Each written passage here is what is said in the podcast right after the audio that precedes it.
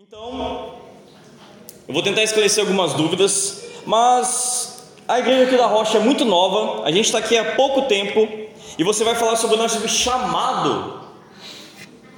Quando Jesus ele ensinava os discípulos, ele os preparava, ele já fazia eles viverem aquilo que Deus tinha para eles. Não é assim, ah, primeiro a gente estuda, faz teologia, faz, ah, vamos fazer estudo bíblico aqui, escola dominical, e depois a gente vai começar a fazer. Depois a gente vai começar a ajudar as vítimas da enchente. Depois, quando estiver preparado com uma teologia muito boa, eu vou fazer missões locais, eu vou para a periferia da cidade, eu vou ajudar as pessoas, vou para outra cidade, vou começar a evangelizar nos hospitais. Depois disso, eu posso começar. Não, o ensino bíblico não é assim. A partir do momento que você teve um encontro com Jesus Cristo, você aprende dele e já pratica.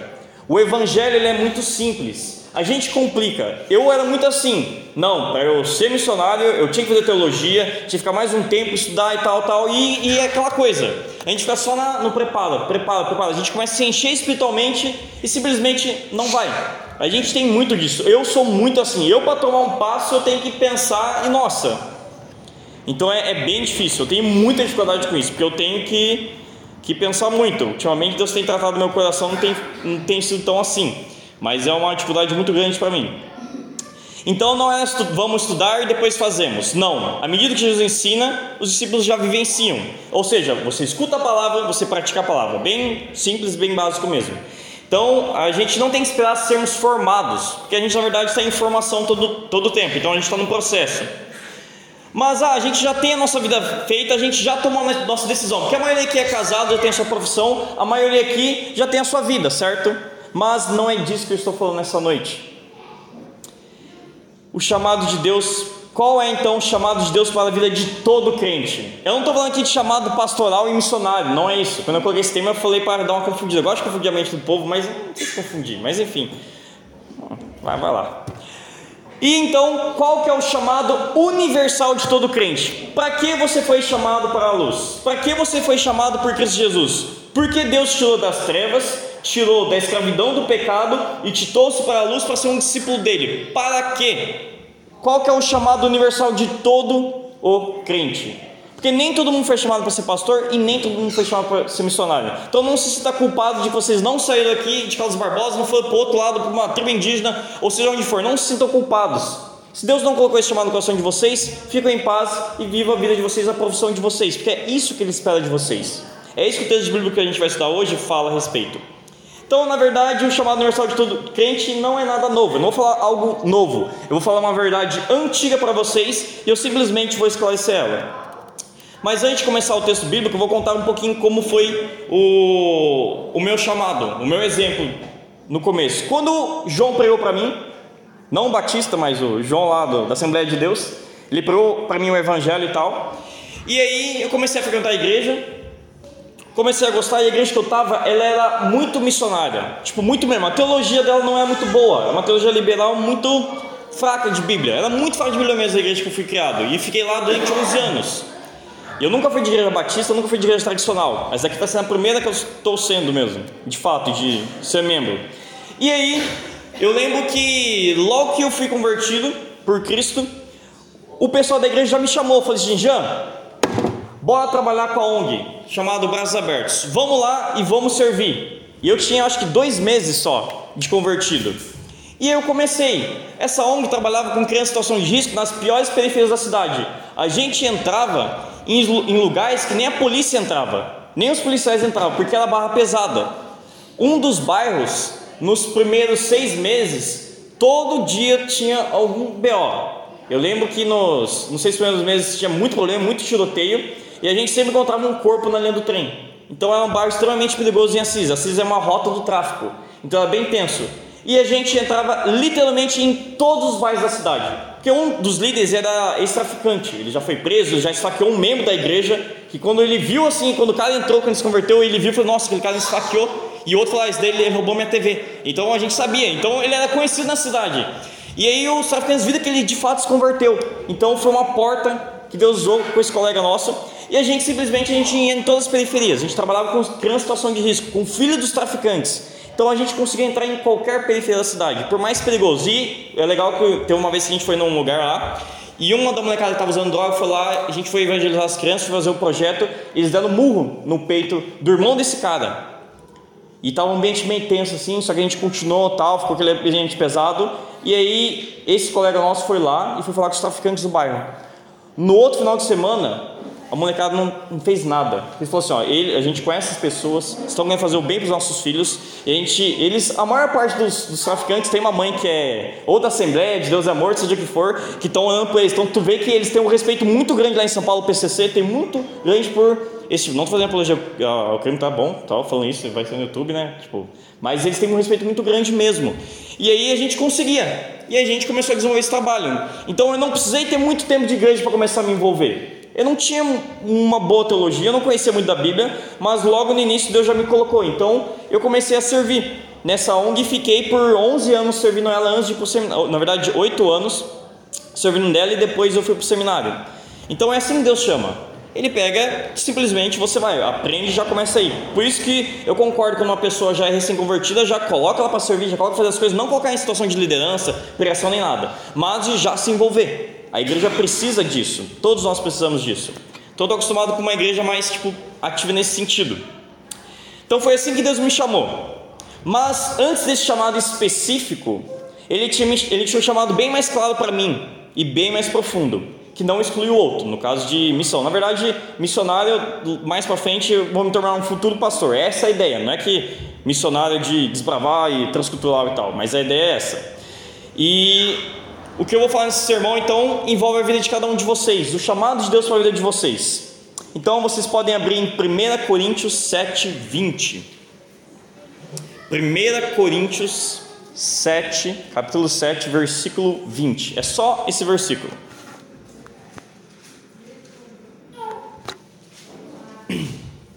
Primeira Coríntios, capítulo 7, versículo 20.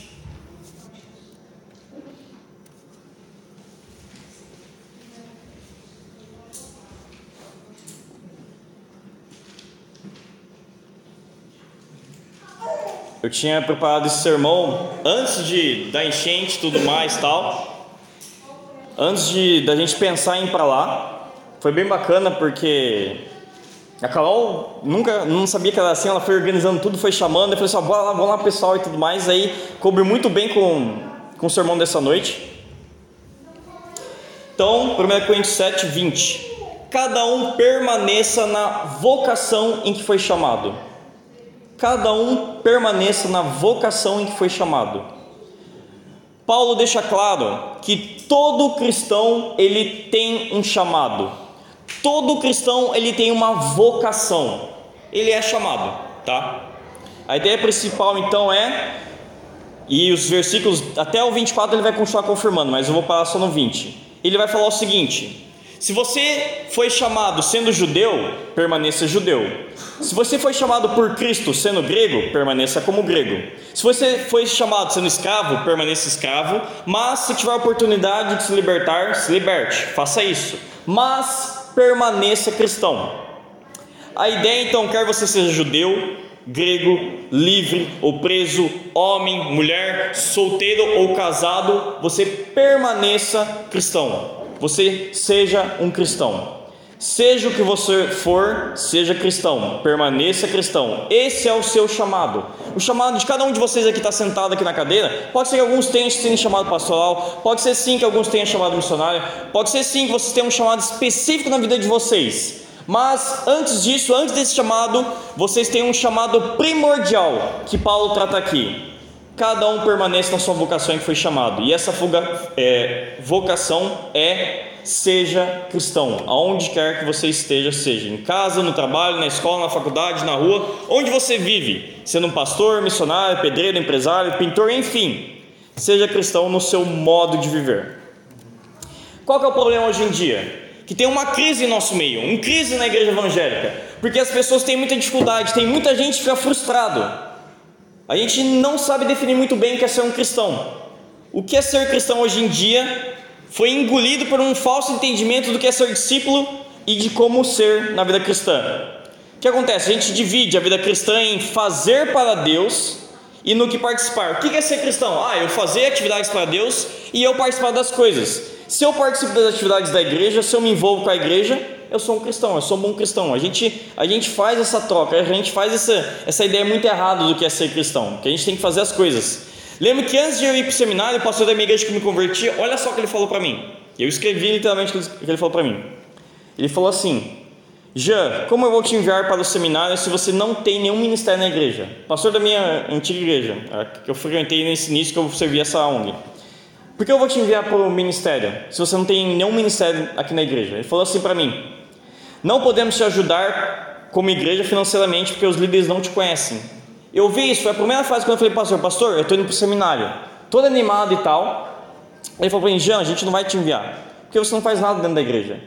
E eu falei assim: Poxa, eu estou há oito anos dentro dessa igreja, eu participo das missões locais, eu trabalho com essas crianças em situação de risco. A gente, num sábado por mês, a gente ia lá na Fundação Casa trabalhar com os menores infratores. Tanto que, a maior, como eu sou professor, quando eu fui lá, a maioria dos meus alunos que eu conheci que davam problema, que se envolviam com drogas, estavam lá na, na, prisão. Então eu cheguei lá, me assustei, porque eu pensei, ah, vou pregar para um monte de, de adolescente que eu não conheço. Cheguei lá, ah, pelo menos uns 40% dos de, jovens detentos lá eu conhecia. E eles olharam e olharam com vergonha para mim, porque eles lembravam de mim. E eram crianças desse projeto. E eles reconheciam algumas, alguns voluntários de lá. E eu era ativo na igreja, eu servia isso, eu ia nesse lugar, a gente ia no presídio, a gente pregava, a gente ia nas periferias, a gente ia em lugar que ninguém gostaria de ir. Já pregamos em bares, a gente em lugares assim bem tenso mesmo. E ele chegou para mim e falou assim: Jean, a gente não vai te ver porque você não tem ministério na igreja, você não serve na igreja. Daí eu falei assim: Nossa, eu não sirvo na igreja? Aí eu falei: Não, pastor, fica o seguinte, eu já consegui mantenedores, que no caso, uma mulher lá dos Estados Unidos resolveu pagar meu seminário durante três anos. Eu tive um mantenedor em três anos no seminário e ela pagava todo o meu sustento. Deus levantou, eu fui para uma aldeia indígena lá em Mato Grosso do Sul e ela me conheceu, ela me viu e ela conversou com o líder e falou assim: é, falou para o líder, Eduardo, o nome dele, viu? É, esse rapaz ele pretende fazer seminário, alguma coisa assim? Ele falou assim: ele pretende, por quê? Ah, eu quero abençoar a vida dele. Eu quero pagar todo o seminário dele, não importa o valor, ele pode escolher em qualquer lugar do Brasil que eu vou pagar para ele.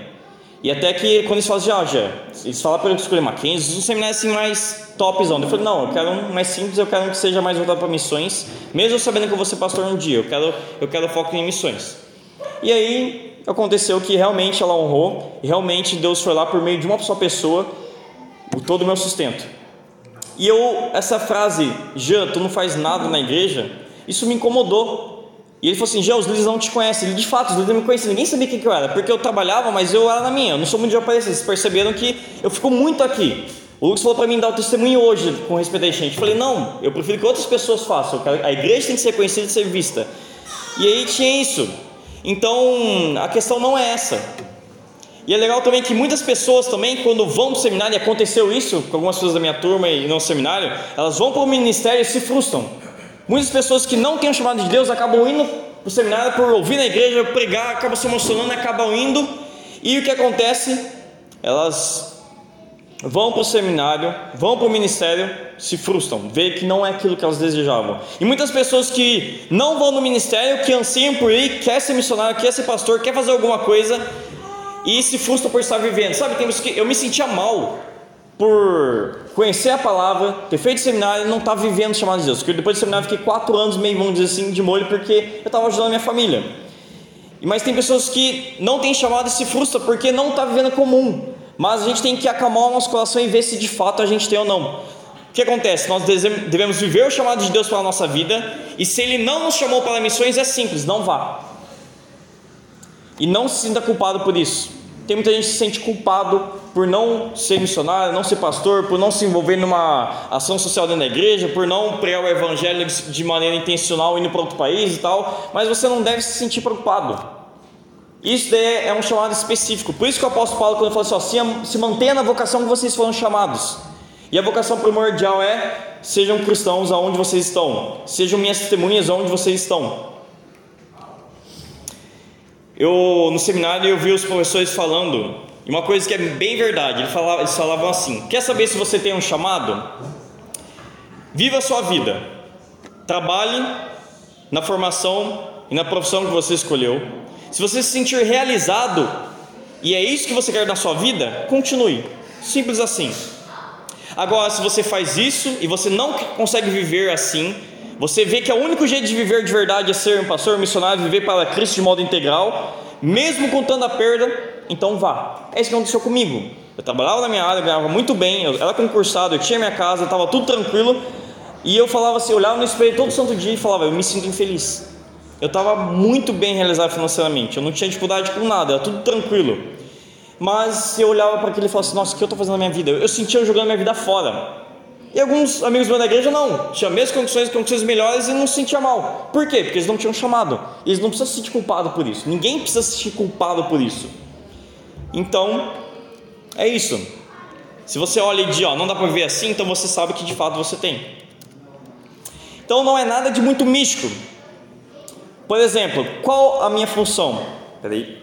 Hum, vou pular essa partezinha aqui, só para não tempo. Tá. Então, qual que é a minha função? Qual que é a função de todo crente, então? A nossa função é basicamente, simplesmente, o que a gente escuta todo santo domingo, que é viver para Cristo, onde quer que eu vá. É, não se trata de participar das atividades da igreja ou fora, não é alguém sair da sua terra e, e pegar e começar a desbravar, começar em outras cidades, não é isso. Se, ter o chamado de Deus, o chamado universal, então, não é você fazer as coisas para Deus. Quando o Lucas para aqui, ou eu para aqui, ou as outras pessoas, a gente fala no GC e tal, e fala do compromisso, a gente não está falando para vocês e batendo toda no martelo, simplesmente para vocês virem participar do culto ou ir no GC. O nosso, o nosso maior desejo é, a gente quer ver uma igreja comprometida, uma igreja que se envolve, uma igreja que esteja entendendo qual é o chamado. Eu passei a maior parte da minha vida cristã pensando que eu tinha que fazer coisas para Deus.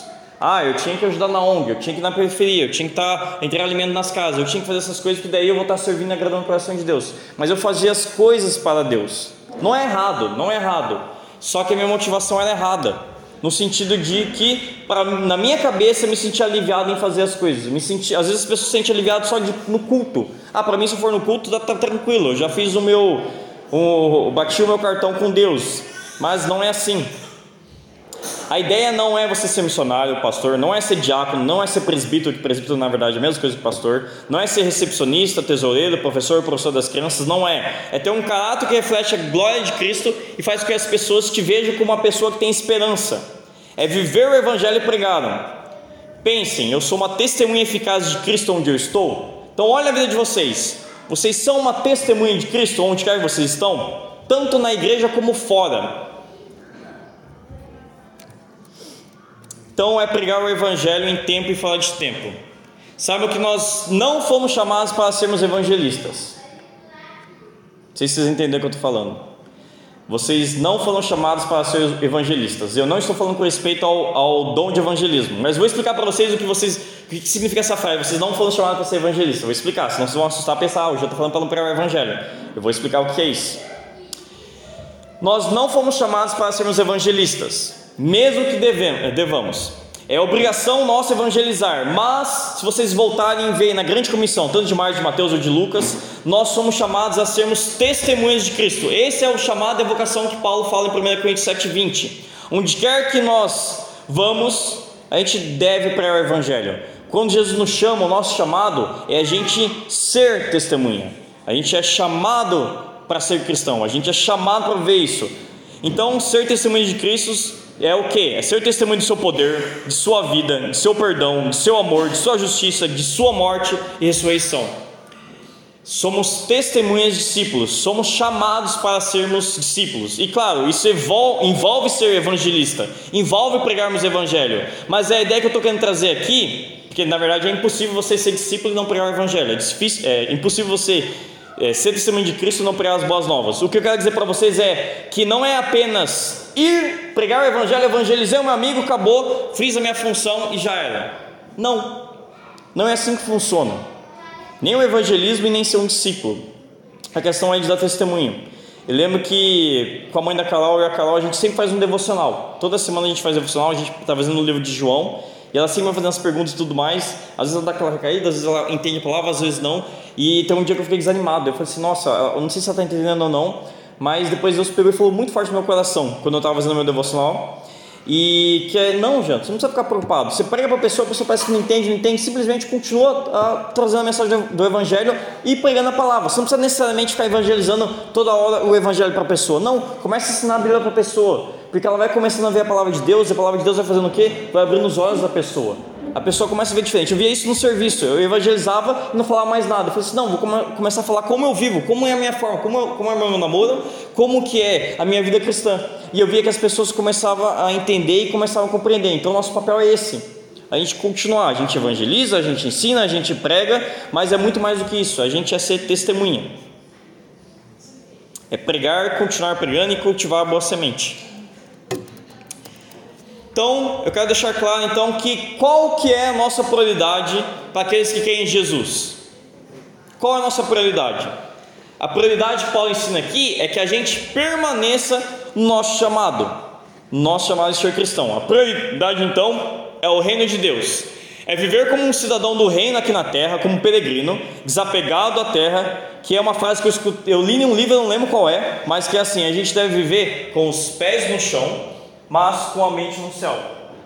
Você já viu aqueles. Eu, eu tinha muita dificuldade com a igreja tradicional. Quando eu fui no seminário o pessoal da, da igreja batistal, eles eram muito assim e tal. Era diferente, porque eles usavam umas camisetas tudo igual e tal. E eu ficava olhando assim, nossa, parece escoteiro. Eu achava engraçado, porque na nossa igreja a gente não fazia isso. Então eu achava assim, ah, que bando de mané e tal. Eu achava, eu, eu tirava sarro deles, mas não falava assim claramente para todo mundo, falava só para algumas pessoas, para os meus amigos.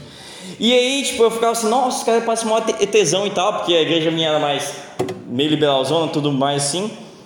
E, e não é isso.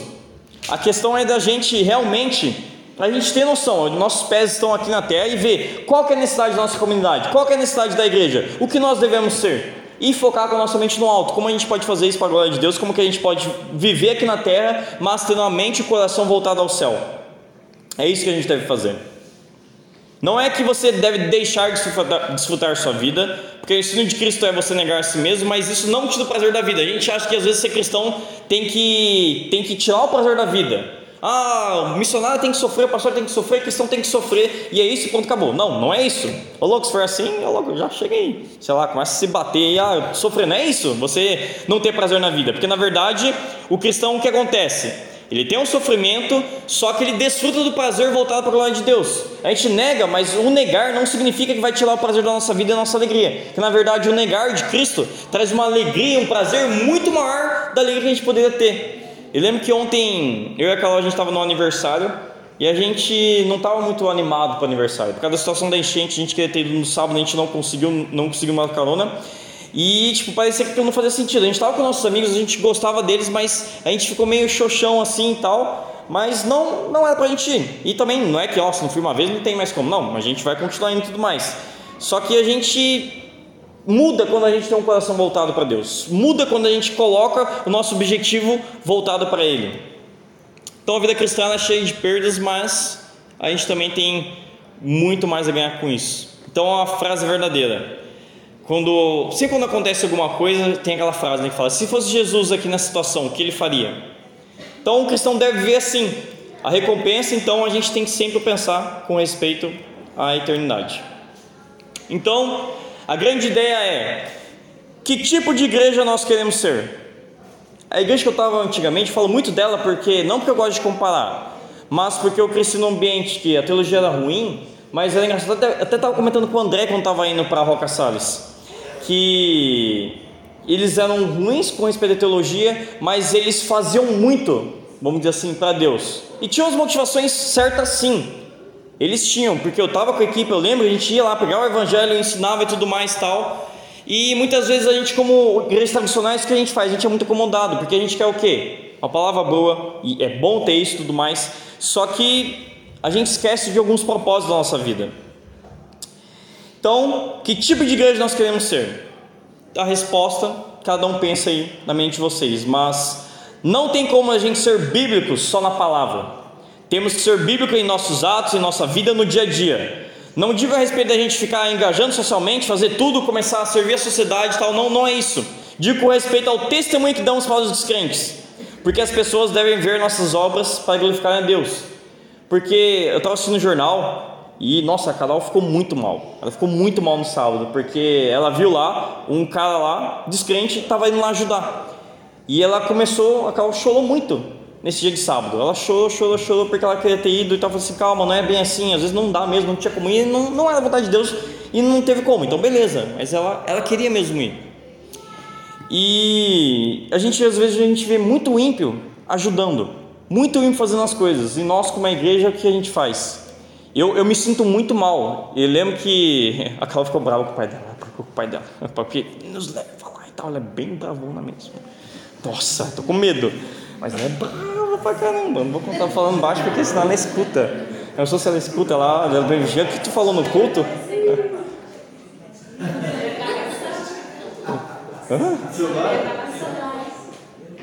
Eu vou assistir, ela disse que vai assistir a comigo por essa parte, tá? Em quantos minutos? Não tem problema não. Eu vou falar pra ela, amor, deu um problema no gravador. 25 minutos. Ótimo, perfeito. Porque ela falou que vai, como ela tá lá, mas ela é brava. E ela pegou com o pai dela e tu vai me levar e tal. Levar a gente, tá falando, mas não é assim e tal. Por quê? Porque a gente ficava inconformado. Porque a gente via pessoas indo lá e falava assim, nossa, cara, o que, que a gente está fazendo? Então isso traz uma, um certo incômodo na gente. Isso traz um incômodo mesmo, porque a gente vê os espíritas, a gente vê os católicos, a gente vê as pessoas fazendo todas as coisas assim, e Jesus nos fala que a nossa justiça deve exceder a justiça dos fariseus. Ele faz essas coisas. A gente sabe que o pessoal que está indo lá é para glória própria, para fazer o status do Instagram, para mostrar e tudo mais, mostrar como eles são bons, mas nós, como servos do Senhor Jesus, a gente não faz por isso, a gente faz para a glória dele. A gente faz para demonstrar não a, a nossa integridade, a nossa bondade, a nossa caridade, mas para mostrar que Cristo ele entregou sua vida por nós e nós estamos entregando nossa vida por eles. A gente quer mostrar isso. Então, é, é, é essa a visão do cristão. Tem coisa que eu quero contar, mas eu vou deixar a, a Carla depois contar.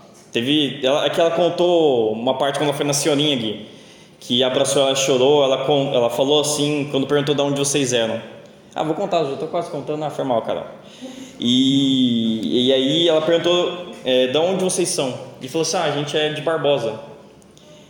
E aí, beleza e tal. Daí aquela, eu tava na casa dela e ela falou assim pra mim, e ela começou chorando, chorando, chorando. E ela falou assim: Nossa, Jean. E eu falei que era de Barbosa. E ela começou a chorar. Eu falei: Nossa, por quê? Mas tu é de Barbosa, não precisa chorar. E ele falou assim: Não, porque eu podia ter falado. Nós somos cristãos, nós servimos a Cristo e por isso nós estamos aqui. Porque ela falou assim: é, Ah, nós, como povo da Serra, é bom vir nos ajudar. E ela falou assim: Não, não é porque a gente é o povo da Serra, é porque a gente é o povo de Cristo, a gente é o povo da cruz, a gente é o povo da Bíblia. É por causa disso que a gente está aqui. É muito diferente das pessoas. Então a gente está vindo aqui não para uma assistência social. A gente está aqui porque a gente quer exaltar o nome do nosso Senhor e mostrar para essa mulher que a salvação e a verdadeira vida, por mais que ela tenha perdido tudo, se ela tiver Cristo, ela, ela vai ter tudo, tudo que ela precisa. Eu creio essas pessoas lá que não tem mais emprego, destruindo as indústrias, destruindo tudo. Se eles querem Cristo, eu sei que Ele vai sustentar a vida delas. Não sei como, nem que Ele envia corvos para Eliseu no deserto, para Elias.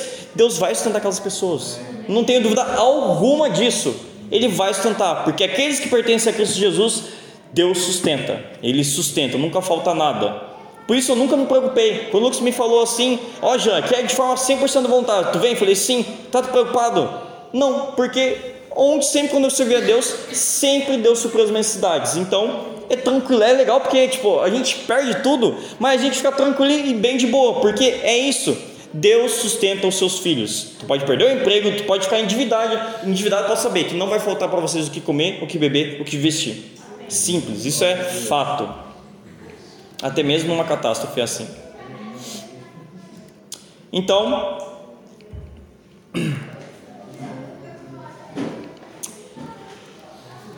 Sermos bíblicos, então, corresponde ao nosso estilo de vida e não apenas a palavra que ouvimos nos domingos.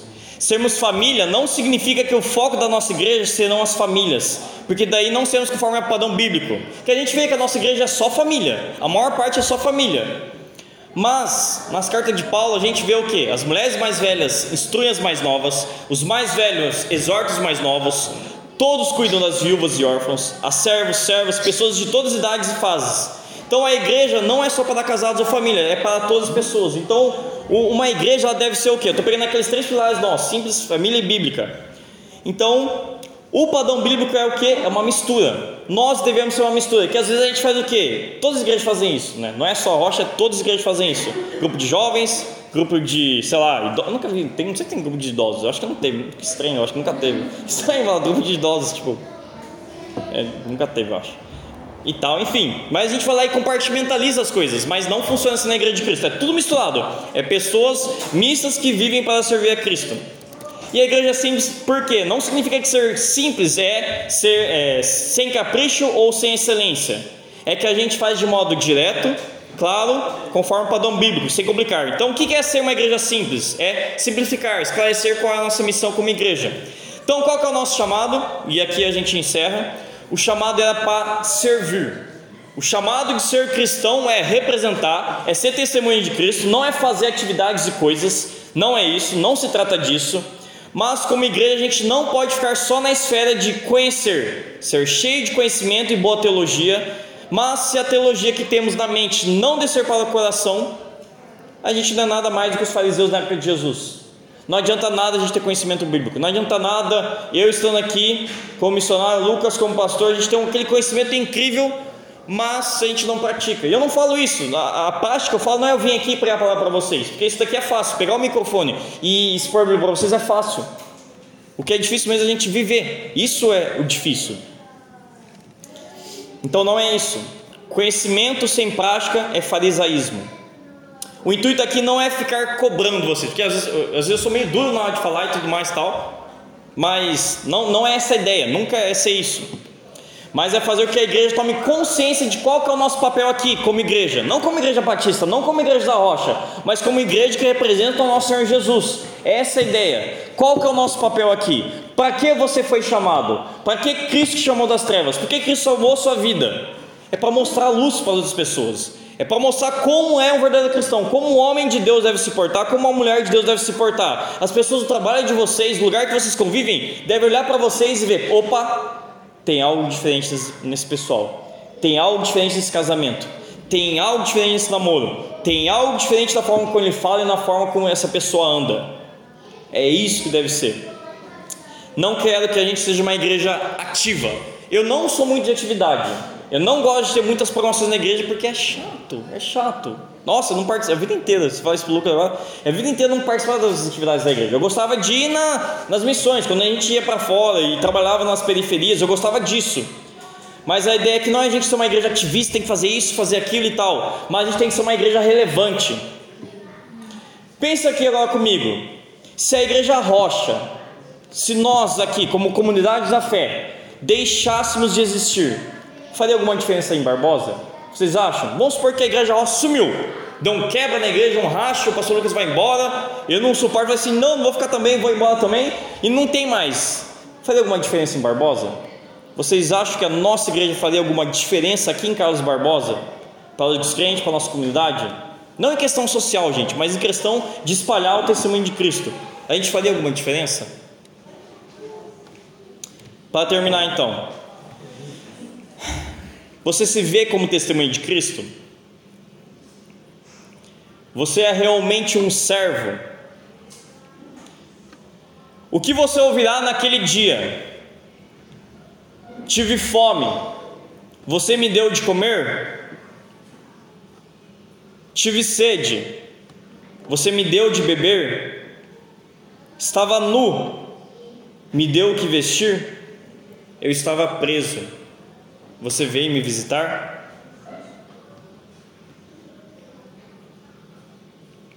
Como o Spurgeon, um pregador batista, falava, bem forte essa frase dele: um cristão sem compromisso é um impostor. Não se importar com o próximo é apenas mais um tipo de farisaísmo. É um sacerdote, um levita, que ao ver um homem caído no caminho, ele passa de largo, ele passa longe. Se não fosse o bom samaritano, o homem estaria morto.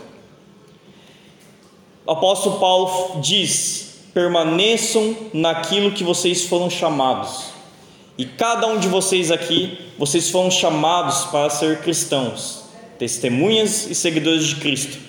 Essa é a mensagem de hoje e eu, eu quero que Deus incomode mesmo. As minhas pregações são para incomodar vocês. Eu sou chato em falar, mas é isso que nós esperamos: uma igreja operante, uma igreja viva e uma igreja relevante, para que a gente possa exaltar o nome do nosso Senhor Jesus. É isso. Vou orar. Hum, perdi.